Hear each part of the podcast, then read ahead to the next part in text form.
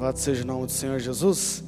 Aproveitar que vocês estão de pé, já vamos estar lendo a palavra do Senhor. Abra sua Bíblia, por gentileza, em Lucas, capítulo de número 5, capítulo de número 15.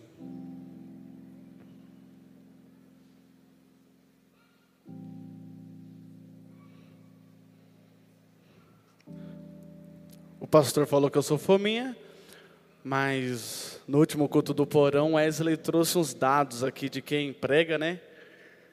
E o pastor Diogo pregou quase 40 vezes no ano de 2022.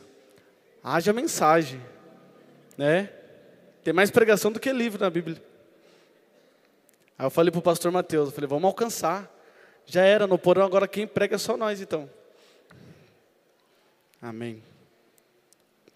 Lucas capítulo de número 15, a partir do verso de número 11. A minha versão, a qual estarei lendo, será NVT.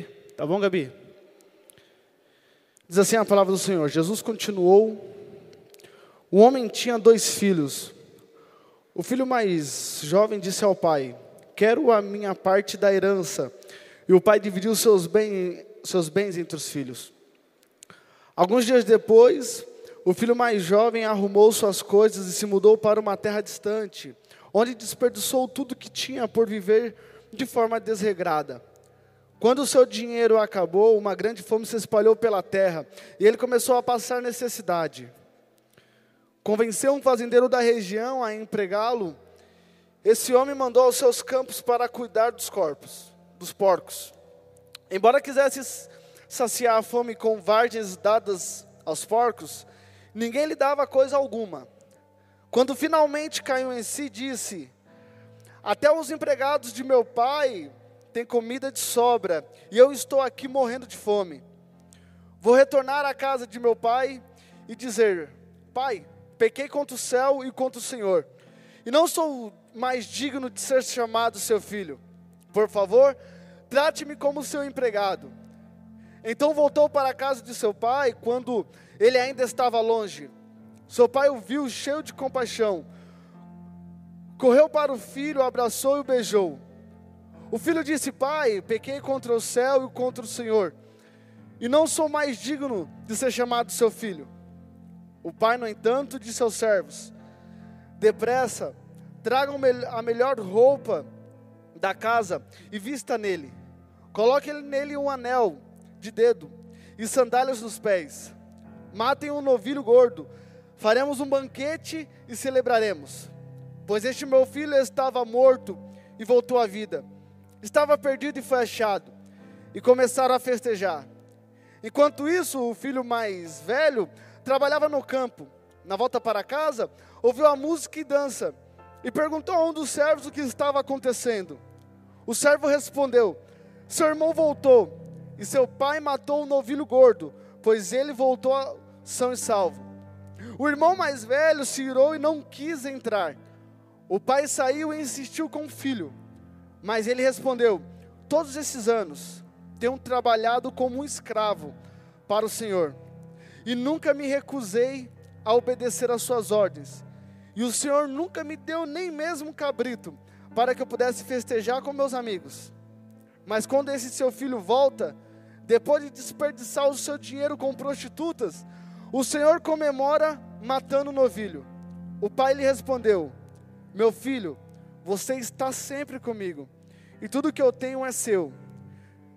Mas tínhamos de comemorar este dia feliz, pois seu irmão estava morto e voltou à vida, estava perdido e foi achado. Feche seus olhos. Pai, estamos diante da tua palavra, Senhor Jesus. Vemos aqui para ouvir a tua voz. E Pai, fala conosco mais uma vez. Nos ensina, nos corrija, Pai, nos dê direcionamento, Pai. Revela aquilo que está por detrás da letra, Pai, que isso possa gerar grandes frutos e que nós possamos ser uma terra fértil nessa noite. Então, Pai querido, se há algo aqui que possa impedir, Senhor Jesus, da tua palavra ser penetrante no coração dos teus filhos, Pai, que possa ser lançado por terra. Deus, me usa como um canal de bênção. Eu só sou mensageiro da tua mensagem, Pai. Me coloca à disposição do teu espírito. Que a tua graça invada meu coração nessa noite, a tua misericórdia. Não sou merecedor, mas a tua graça me alcançou e nos alcançou nessa noite. Pai, fale conosco. É o que eu te peço, te agradeço. Amém e amém. Pode se sentar. Louvado seja o nome do Senhor Jesus. Quero fazer menção aqui também de um casal. Eles não são visitantes, né? Mas faz tempo que eu os não vejo. Ele está até rindo para mim, né? Tem certas amizades que o reino te proporciona, né? E essa é o tipo de amizade que é o Gil e a Renata e o Joãozinho, que Deus possa abençoar, ama a vida de vocês. E você parece que adivinha quando eu prego, né? Você vem quando eu prego, né? Você gosta de mim, eu sei disso. Deus abençoe a sua vida, tá bom, Gi? Deus abençoe. Filhos pela graça. No capítulo de número 14, um capítulo anterior a qual nós lemos aqui, nós vemos que no final do capítulo 14, Jesus está tratando um assunto muito sério, um assunto de grande responsabilidade. Jesus aqui está falando sobre o preço ou o custo do discipulado. Diz a palavra que há uma multidão ali ouvindo Jesus falar. Jesus ele chega ao ponto de falar que o discipulado custa tudo. O reino de Deus, para aquele que quer seguir o reino de Deus, é aquele que colocou a mão no arado, vai te custar tudo. E Jesus ele traz essa mensagem. Aí nós pulamos para o capítulo de número 15. E para a gente poder entender a parábola a qual nós acabamos de ler, se faz necessário a gente vir para o início do capítulo de número 15. Porque toda mensagem enviada ou todo diálogo tem que ter um receptor, tem que ter alguém que está ouvindo, e Jesus ali não está sozinho. Então, no capítulo de número 15, no primeiro versículo diz assim: cobradores de impostos e outros pecadores vinham ouvir Jesus ensinar. Os fariseus e mestres da lei criticavam, dizendo: Ele se reúne com pecadores e até come com eles. Jesus está assentado na mesa com pecadores, com cobradores de impostos. E os religiosos da época, aquilo era um escândalo para os religiosos da época, porque eles olhavam e eles faziam distinção. Ah, ele é pecador, ele é cobrador de impostos. Por que você está ensinando-os? Por que você está conversando com eles? Por que você está gastando tempo com eles? Mas nós vemos que o mesmo acesso que o ímpio tem, o justo também tem. Ou, ao contrário, o mesmo acesso que o justo tem, também o ímpio pode ter. Então, na mesa está sentado pecadores e cobradores de impostos. Pessoas que iam contra a palavra do Senhor Jesus, mas Jesus está ali na mesa. Porque eu, eu conversava ontem com a minha família na hora do almoço, e a gente estava conversando na casa da minha mãe, e eu falava que a revelação de Jesus Cristo só vem através da mesa. Quando você vê os dois discípulos do caminho de Emaús, Jesus ele só tem a revelação de Jesus na mesa. Então, na mesa com Jesus é o ambiente a qual Jesus se revela. Então, os pecadores, Jesus ele tinha prazer em estar sentado na mesa com o pecador e o cobrador de impostos, porque era ali que ele ia se revelar. Mas nós também vemos em Marcos, capítulo 2, versículo 15, diz assim: Mais tarde na casa de Levi, Jesus e seus discípulos estavam novamente à mesa, acompanhado de um grande número de cobradores de impostos e outros pecadores, pois eram muitos os que seguiam. Quando alguns fariseus, mestres da lei, viram Jesus comer com cobradores de impostos e outros pecadores, perguntaram aos seus discípulos: por que ele come com cobradores de impostos e pecadores? Ao ouvir isso, Jesus lhe disse: as pessoas saudáveis não precisam de médico, mas sim os doentes. Não vim para chamar os justos, mas sim os pecadores. Então Jesus ele tinha prazer de sentar na mesa com esse tipo de pessoa, porque ele queria transformar esse, esse tipo de pessoa. Então nós entendemos aqui que a mensagem de Jesus estava destinada e tinha endereço, tinha um alvo. Tinha pessoas na mesa ouvindo Jesus falar da parábola. No capítulo 15 não é só uma parábola, são três. Primeira, ele começa a contar da parábola da ovelha. Quem não conhece a parábola da, a parábola da ovelha? Que aquele homem ele perde, ele tem cinco ovelhas, perde uma, ele deixa 99 para buscar uma. A segunda parábola é da dracma. A mulher ela, ela perde a dracma dentro de casa e ela procura. E a segunda parábola, ela é sobre o filho pródigo. Muitos têm em mente falam sobre o filho pródigo. Eu tenho uma, uma outra visão dessa parábola. Não é sobre o filho pródigo. A parábola não tem a ver sobre o filho, mas é o pai compassivo. Porque as três parábolas quer dizer a mesma coisa, no mesmo sentido e para as mesmas pessoas. Então, o homem sai à procura da ovelha, a mulher sai à procura da dracma, e o pai compassivo, ele espera o filho voltar. O pai compassivo. Então não tem a ver com o filho, tem tudo a ver com o pai, que espera. O pai compassivo. E nós vamos ver em Lucas capítulo 15, versículo 1 a qual nós lemos. Jesus continuou. Um homem tinha dois filhos. O filho mais jovem disse, o filho mais jovem disse ao pai: Quero minha parte da herança. E o pai dividiu os seus bens entre os filhos. Uma coisa que me chamou muita atenção aqui. O pai ele divide a herança. Muitas pessoas colocam simplesmente em foca o erro do filho que saiu da casa. Mas quando você vê aqui, o pai divide a herança com os dois filhos, não foi só com um. Então, o mesmo pai, o mesmo filho que ficou em casa também pegou parte da herança.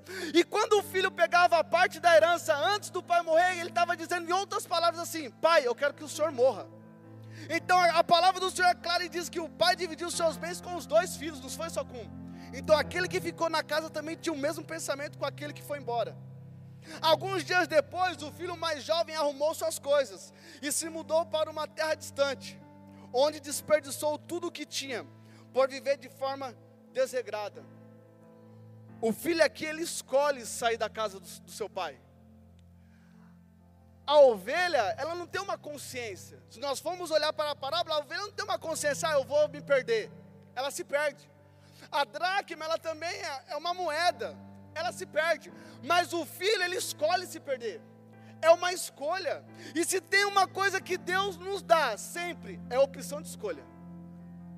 Se tem uma coisa que Deus ele sempre vai nos dar, é a opção de escolha. Então você tem a opção de escolha em sair, em ficar.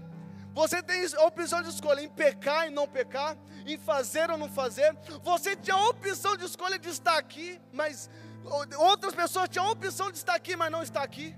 Vocês tinham a opção de estar em outro lugar, mas vocês estão aqui. Então Deus, Ele sempre nos dá opção de escolha. É muito legal quando nós vemos no jardim do Éden, a qual Deus coloca uma árvore no meio do jardim. Você tem opção de escolha, se você quer errar ou se você não quer errar. Jesus, Ele respeita nossas opiniões. Jesus respeita as nossas decisões. Então isso gera uma responsabilidade em nós. Olha que Josué capítulo 24 vai dizer. Versículo de número 15 diz: Se porém não agrada a você servir ao Senhor, escolham hoje a quem irão servir. Se aos deuses que os seus antepassados serviram além de Eufrates, ou dos deuses dos amorreus, em cuja terra vocês estão vivendo, mas eu e minha casa serviremos ao Senhor.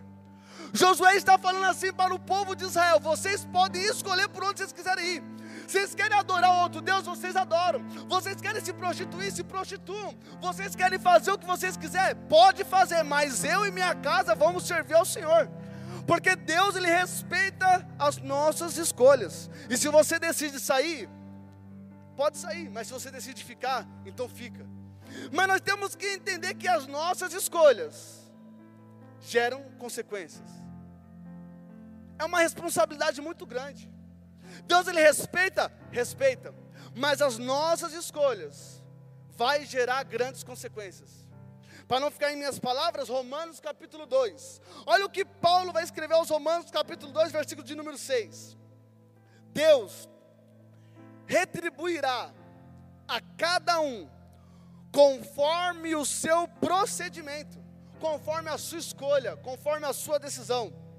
Ele dará vida eterna ao que persistirem em fazer o bem, buscam glória, honra e imortabilidade mas haverá ira e indignação para os que são egoístas, que rejeitam a verdade e seguem a injustiça. Paulo deixa claro aos romanos: vocês querem fazer? Façam, mas vocês vão colher isso que vocês estão plantando. É natural a lei da semeadura. Falei muito disso na sexta-feira. Você colhe aquilo que você planta. Então Paulo fala: Deus retribuirá a cada um conforme o seu procedimento. E o filho começa a colher, porque é natural o filho que desrespeita a vontade do seu pai colher coisas desagradáveis. E a história vai dizer que ele começa a passar por grandes problemas. Mas aí, o filho, ele entende o erro que está cometendo. Ele entende o erro que está cometendo. Ele fala consigo próprio. Os servos da casa do meu pai têm comida de sobra. E eu estou aqui fora da casa do pai, passando fome. E eu estou fora da casa do pai, de um lugar onde eu não deveria ter saído. De um lugar onde eu deveria ter persistido e ficado ainda que a casa do pai não seja de acordo com o teu querer a tua vontade, ainda que a casa do pai você tenha alguns atritos, mas a palavra do Senhor diz: fica na casa do pai, permanece na casa do pai, continua. Mas aí o versículo 17 vai dizer: quando finalmente caiu em si, ele disse: Até os empregados de meu pai têm comida de sobra, e eu estou aqui morrendo de fome. Vou retornar à casa de meu pai e dizer: Pai, pequei contra o céu e contra o Senhor, e não sou mais digno de ser chamado seu filho. Por favor, trata-me como seu empregado. Eu estudo, eu gosto de ler a NVT. Aliás, de muita gente, né, não gostar da NVT, há bastante crítica sobre essa tradução, eu gosto de ler ela. E eu falei, quando finalmente caiu em si, eu falei: será que é uma tradução só dela? E eu fui para Almeida, revista corrigida, que é mais fiel. E está dizendo a mesma coisa. Quando finalmente ele caiu em si. O que significa o termo cair em si? É a expressão de reconhecer o erro ou imprudência, depois de ter, de ter se iludido com algo. Tomar consciência do que fez, o do que ia fazer cai em si depois das declarações de tudo que aconteceu. Cai em si a pessoa entender. Cai em si a pessoa entender o que ela está fazendo é errado. Ela voltar, ela retroceder. Cair em si não é a pessoa simplesmente ter uma emoção no culto e falar, eu vou mudar. Mas não é a emoção que muda nossas escolhas, é a gente entender o que estamos fazendo. O pastor pregou aqui no domingo passado: decisão. Você decidir parar de fazer aquilo que é errado. Você decidir na sua mente. Não é ninguém te convencer, é você decidir que o que você está fazendo é errado. Aquele filho, ele cai em si, ele reconhece, ele pensa. Olha o que Romanos, Paulo vai dizer aos Romanos, portanto, irmãos, capítulo 12: Rogo-lhes pela misericórdia de Deus que se ofereça um sacrifício vivo, santo e agradável a Deus. Este é o seu culto racional, culto com entendimento. Não se amoldem aos padrões desse mundo, mas transformados pela renovação da vossa mente. Eu vejo pessoas pregando a renovação pelo Espírito e é muito bom, mas antes de renovação pelo Espírito, antes de pular, antes de falar em língua estranha, há necessidade de, de haver uma renovação da nossa mente. Nós entendemos aonde nós caímos, entendemos que aquilo que eu estou fazendo está ferido não só a mim, mas a minha casa, a minha família. É eu entender que eu não deveria ter saído da onde eu saí. Então aquele jovem ele cai em si. Há um entendimento daquilo que ele estava fazendo. há um entendimento daquilo que ele fez. Às vezes, nós temos que ser mais racionais do que emocionais. Muitas das vezes nós nos tratamos com emoção. O emocional fala mais alto, mas é o racional. É você enxergar que as suas atitudes está trazendo um mal gigantesco. Está te prejudicando. Você não é mais o mesmo, você não é mais a mesma. Você deixou de fazer aquilo que você não deveria ter deixado de fazer. Então é você entender no seu racional e cair em si. Olha o que eu estou fazendo. Olha o que eu estou fazendo da minha vida. Cair em si. Mas aí há a decisão dele. E nós vamos caminhar para o tema. E eu termino. Versículo de número 20. Então voltou para a casa de seu pai quando ele ainda estava longe. Seu pai o viu cheio de compaixão. Correu para o filho, o abraçou e beijou. O filho disse: Pai, pequei contra o céu e contra o Senhor. Não sou mais digno de ser chamado seu filho. O pai, no entanto, disse aos seus servos: Depressa, tragam a melhor roupa da casa e vistam nele Coloquem-lhe um anel no dedo e sandálias nos pés. Mata um novilho. Faremos um banquete e celebraremos, pois este meu filho estava morto e voltou à vida. Estava perdido e foi achado. E começaram a festejar. O filho olha para o pai e fala: Pai, eu não sou mais digno de ser chamado teu filho. Eu não sou digno de ser chamado teu filho. Mas não é quando nós pulamos dois versículos, o pai fala: O meu filho estava morto e agora ele tem vida. O filho merece ser chamado filho. O filho merece esse reconhecimento? Na minha visão carnal, não. Quando Deus ministrou no meu coração essa palavra, eu estava pensando em algo, não sei o que era. Eu fiquei pensando, aquele camarada não merecia. Ele não merecia. Ele olhou para o pai e falou: Pai, por mim, que o senhor morra. Ele pegou tudo que o pai tinha, a sua herança, e gastou com bebida, e a palavra diz com prostitutas ele nega ao seu pai. Ele não merecia. Ele não merecia. Sabe o que quer dizer, faltou, o que quer dizer merecimento no dicionário? É o substantivo masculino de qualidade em função de quem merece um prêmio. Merecimento é o que torna alguém ou algo digno de mérito. Aquele filho não merecia. Ele poderia até merecer o pai recepcionar ele na casa dele. Porque amor de pai é diferente. Acredito que qualquer pai aqui vai receber seu filho na sua casa. Eu já cheguei hoje agora no culto e falei, ó oh, mãe, hoje eu vou dormir na sua casa. Que a esposa vai trabalhar em terceiro turno, então eu fico com a mamãe. Então qualquer pai recebe o filho em casa. Qualquer filho tem espaço dentro da casa do pai. Mas fazer uma festa, dar a melhor roupa, matar o melhor cordeiro, ele não merecia. É aí que a graça é revelada.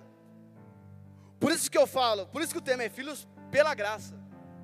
Ele não é filho por merecimento, ele é filho pela graça. Eu e você não somos filhos porque merecemos, somos filhos porque a graça nos alcançou.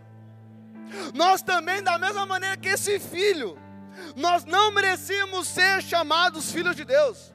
Nós não merecíamos ter um acesso até Deus, nós não merecíamos a misericórdia de Deus, mas a graça nos alcançou. A graça é o favor imerecido, é totalmente contra aquilo que nós merecemos. Então nós somos filhos pela graça. Porque se depender do filho, olha o que o filho falou para o seu pai: Pai, que o senhor morra. Mas a graça olhou para ele e falou: traga a melhor roupa. A graça olhou para ele e falou: não traga qualquer roupa, não, traga melhor a mais, a mais bonita, a mais cara. O filho olha para o pai, ele gasta toda a herança. Mas o pai, a graça, olha para o filho e diz: coloca um anel no dedo dele, coloca uma sandália, troca as roupas. O, o filho olha para o pai e desrespeita e desonra o pai. Mas a graça olha e fala: mata o novilho, vamos fazer festa.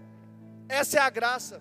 Essa é a revelação da graça. É aquilo que nós não merecemos, mas nós alcançamos é aquilo que nós não merecemos, mas eu e você tem acesso. Isso é a graça. Nós não somos filhos porque nós merecemos, nós somos filhos pela graça. Todo mundo aqui pecou hoje. Se eu perguntar toda a história de cada um aqui, cada um tem uma história terribilíssima. Cada um tem um, tem, tem um, tem um testemunho aqui muito difícil. Você vai falar, Danilo, você não sabe de onde eu saí, você não sabe o que eu fiz, o que eu deixei de fazer, você não sabe por onde eu andei, mas sabe o que me conforta? É Romanos capítulo 5, versículo 20, na parte B que diz assim: aonde abundou o pecado, superabundou a graça. Não me importa de onde você saiu saiu, para onde você vai, de onde você veio. O que importa é que a graça te alcançou nessa noite e você está aqui mediante a graça de Deus. Nós éramos inimigos de Deus, totalmente contra o seu padrão, mas a graça nos tornou filho. Não é merecimento. Gálatas capítulo 4 versículo de número 4. Olha o que Paulo vai dizer aos Gálatas.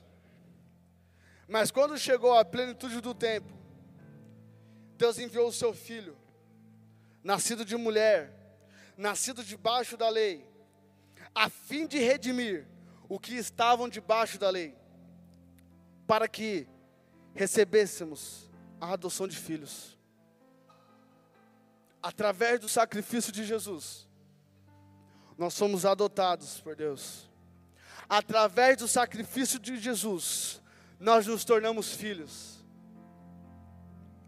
Na época da lei, aqueles que morriam, eles não tinham acesso à graça. Aí Jesus vem e morre na cruz.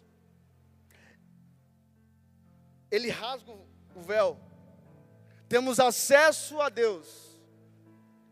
Pensa uma pessoa que você está devendo uma conta muito grande.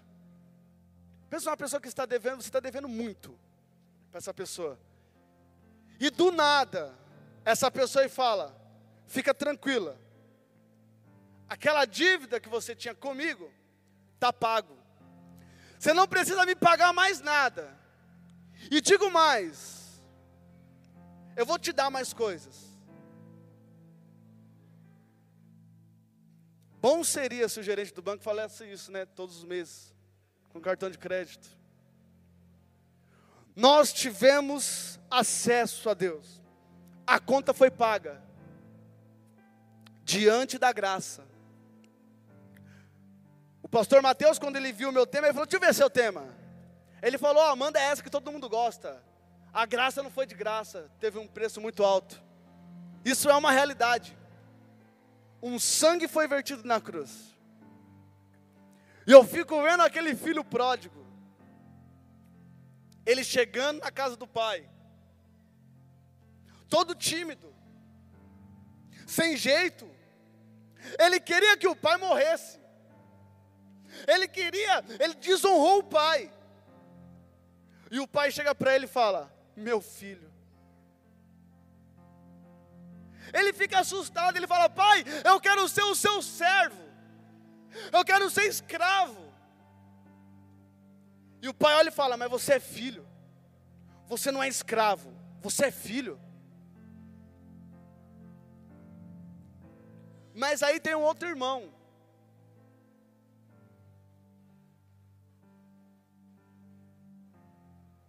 Versículo de número 25.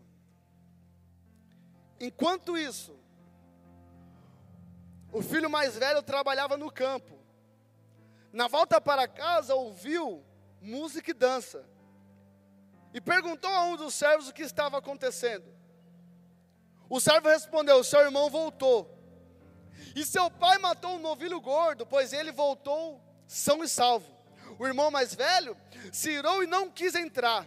O pai, o pai saiu e insistiu com o filho, mas ele respondeu: Todos esse an esses anos tenho trabalhado como um escravo para o Senhor, e nunca me recusei a obedecer às suas ordens. E o Senhor nunca me deu nem mesmo um cabrito para eu festejar com meus amigos. Mas quando esse seu filho volta, depois de desperdiçar o seu dinheiro com prostitutas, o Senhor comemora matando um novilho, honrando. E o pai respondeu: Meu filho, você está sempre comigo, e tudo que eu tenho é seu. Mas tínhamos que comemorar este dia feliz, pois seu irmão estava morto e voltou à vida, estava perdido e foi achado. Obrigado, Tiago.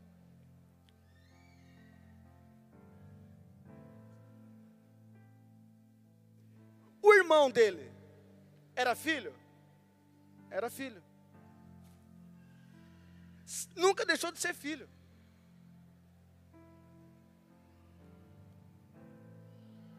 Mas ele não entendia que ele era filho. O pai fala para ele assim: Você é filho. O que eu tenho é seu. O que eu tenho sempre será seu. Está aqui. Ninguém vai tomar. É seu. Mas ele não entendia que ele era filho.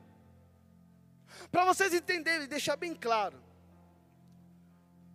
Coca-Cola faz bem ou mal para a saúde? Faz mal? Lógico que faz mal. E ontem estava eu na festa do André com a minha coquinha. Eu sei que isso faz mal. Eu sei que faz mal para a saúde. E por que eu não paro de tomar a coca? Vocês entenderam? Que conhecimento sem atitude não muda nada? Conhecimento sem posicionamento não muda nada?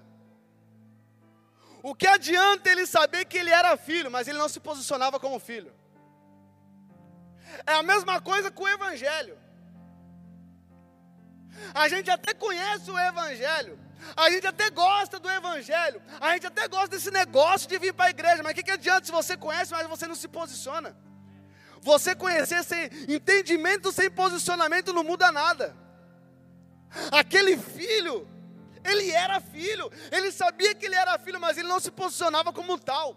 Tem pessoas aqui nessa noite que sabem que é filho, sabe que Deus te adotou, mas há necessidade de você se posicionar como tal. Você sabe que a graça te alcançou, mas se posicione como filho. E o primeiro mandamento com promessa que diz assim: honrai pai e mãe, que os seus dias se prolongarão na terra. Eu faço essa mesma menção para uma paternidade eterna com Deus. Honre a Deus, honre o teu pai, se posicione como filho, que eu tenho certeza que ele vai te honrar nessa terra. Não adianta entendimento sem posicionamento.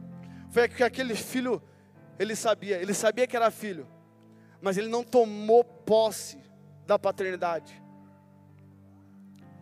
Em contrapartida, o filho pródigo, ele encontra a graça nos olhos do Pai. E essa graça eu e você encontramos. Essa graça nós encontramos todos os dias. Porque a graça nos alcançou. A graça nos tornou filho. Hoje eu posso acordar, hoje nós podemos acordar todos os dias e olhar para o céu e falar: Eu sou filho do Criador dessa terra. Eu sou filho do Rei, do Rei dos Reis. Eu sou filho daquele que morreu na cruz e ressuscitou. Eu sou filho daquele que criou os céus e terra. Então eu não vou temer o mal, eu não vou temer a política que está sendo implantada, eu não vou temer o mal que há de vir, pois o meu Pai, Ele é Deus e Ele vai cuidar de mim em todos os detalhes. Então se posiciona como filho, se posiciona para entender que Ele é o teu Pai. Porque se você, se você não se posicionar como filho, você não vai ter acesso e quem é filho tem acesso. Eu entro na casa dos meus pais, eu tenho acesso à geladeira, eu deito no sofá. Por quê? É uma casa que foi minha. Eu tenho acesso, eu tenho intimidade. Tenha intimidade com seu pai. Que a graça te alcançou. A graça te alcançou. Se coloque de pé.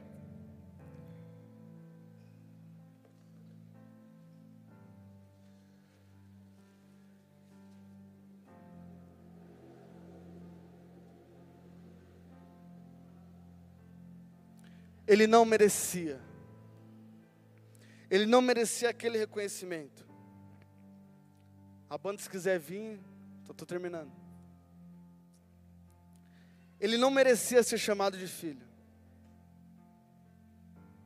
E quando eu olho para mim, quando eu olho pela minha natureza tão terrena, quantas das vezes eu falho. Quantas das vezes eu peco, eu olho e falo, eu não sou merecedor.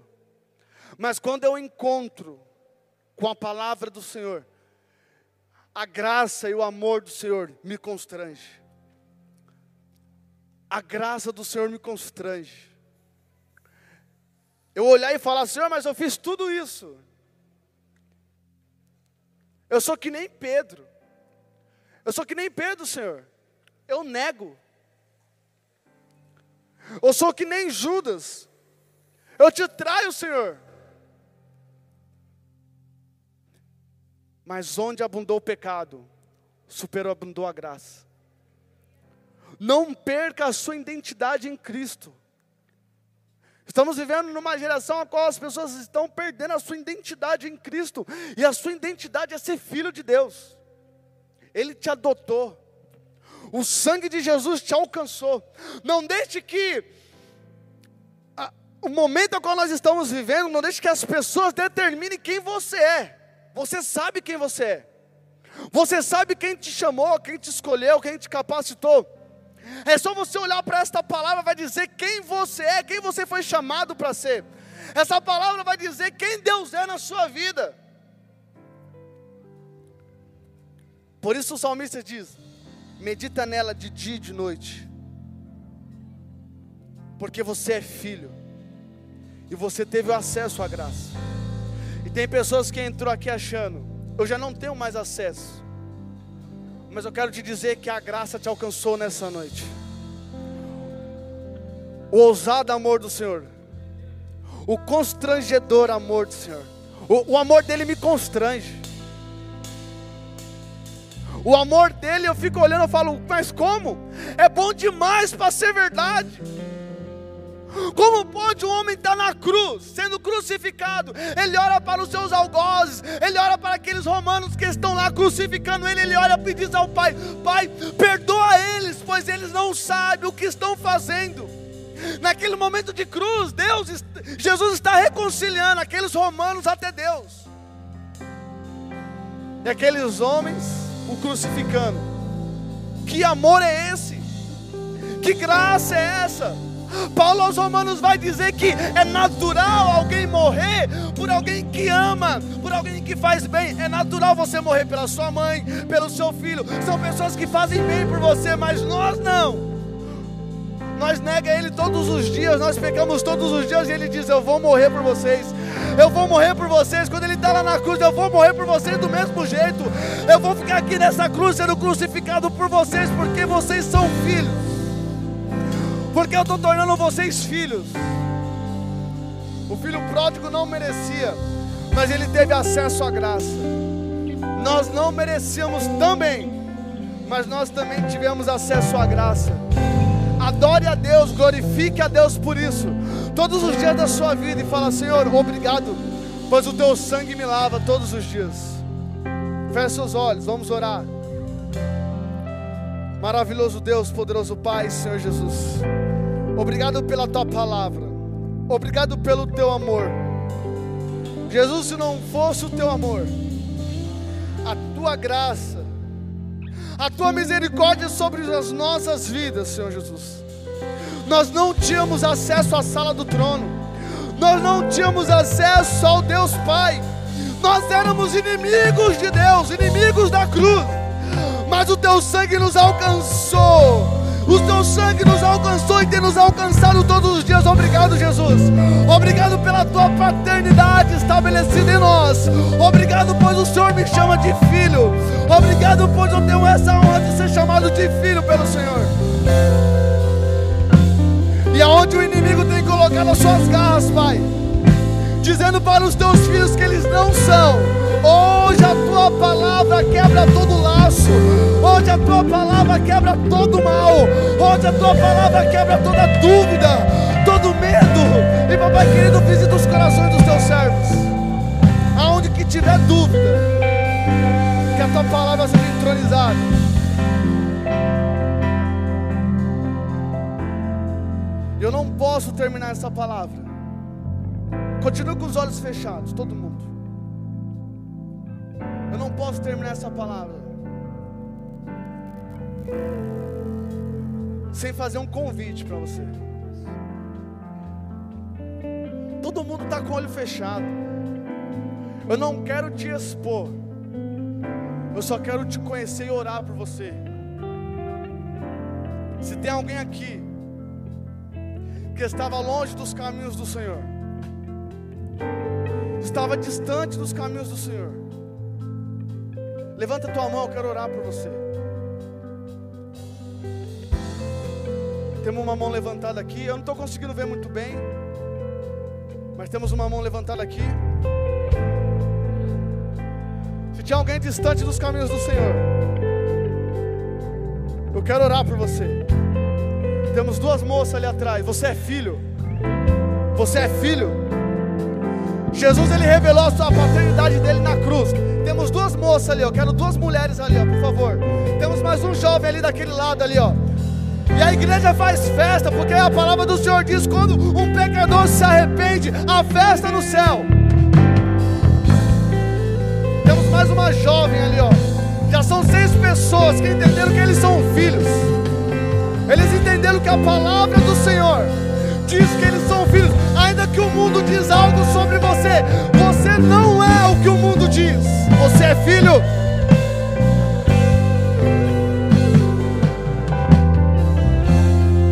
Eu quero que a igreja ore comigo. Senhor Jesus, papai querido, eu quero te entregar os teus filhos em tuas mãos, Pai. Que o Senhor possa visitar, cuidar, Pai. Que o Senhor possa tocar de maneira especial, Pai. Restaura, Senhor Jesus, a paternidade. Restaura, Senhor Jesus, aquilo que foi perdido. Traz de volta, papai, que dá esperança, a vontade de sonhar, papai querido, aquilo que os teus filhos, papai, que deixaram de fazer, que possa ser renovado nessa noite, Pai. O mundo diz que eles não são, mas a tua palavra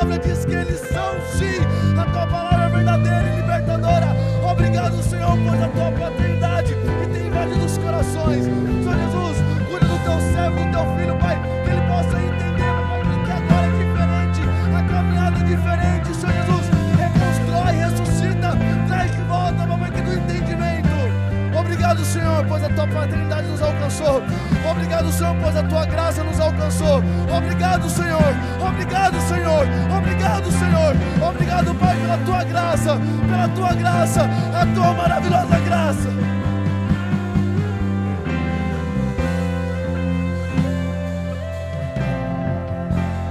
Louvado seja o nome do Senhor. Obrigado, Senhor. Obrigado, Jesus. Se não fosse a tua graça. Obrigado, Deus. Amém e amém.